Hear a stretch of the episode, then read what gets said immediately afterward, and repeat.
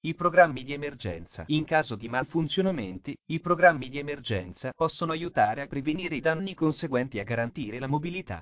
Note vi sono le cosiddette funzioni di sicurezza, che proteggono dal sovraccarico determinati componenti per determinare l'anomalia del sistema, la centralina del cambio disattiva la sezione del cambio interessata e avvia il relativo programma d'emergenza. 1. Marcia con la selezione 1 del cambio. Selezione 2 del cambio disinserita. Si possono innestare solo le marce prima, terza, quinta e settima, con l'introduzione della forza a trazione. La retromarcia non è disponibile. Seconda marcia, quindi marcia con selezione 2 del cambio, sezione 1 del cambio disinserita. Si possono innestare solo le marce seconda, quarta e sesta e retromarcia. Disinserimento completo del cambio. In caso di malfunzionamenti particolarmente gravi, il cambio viene disinserito completamente. Ad esempio CAN trasmissione difettoso. Immobilizzer non identificato riconoscimento di un rapporto di trasmissione errato per le marce o della coppia finale. Indicazioni e avvertenze. Con il cambio 0B5, nel quadro strumenti, viene utilizzato un nuovo concetto di indicazione allarme, che informa il conducente in caso di guasti al sistema o di intervento di una funzione di sicurezza. Vengono visualizzati i seguenti avvertimenti. Indicazione 1.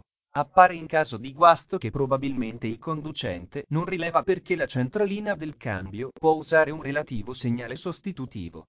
Le limitazioni funzionali o non si verifica o sono di poco conto. Il messaggio di avvertimento invita il conducente ad andare in officina specializzata alla prima occasione. Il messaggio sul cruscotto indica problema nel cambio, è possibile proseguire. Indicazione 2. Appare in caso di funzionamento di sicurezza del cambio e guasti legati alle limitazioni funzionali. Il messaggio è problema nel cambio. Proseguimento della marcia possibile solo a prestazioni ridotte. I seguenti effetti sono possibili. Programma di emergenza. Marcia con la sezione 2 del cambio attivo poiché innesti, con introduzione della porta di trazione, solo marce pari.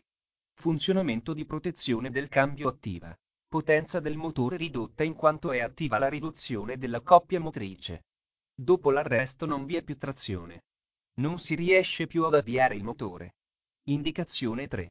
Il messaggio è, problema del cambio, proseguimento della marcia possibile solo a prestazioni ridotte, non è possibile innestare la retromarcia. Appare quando al programma di emergenza, marcia con la selezione 1 del cambio. È attivo perché in questo caso non si può innestare la retromarcia. I messaggi scompaiono dopo 5 secondi, con quadro acceso il testo viene nuovamente visualizzato per 5 secondi. I simboli di avviso gialli rimangono sempre accesi.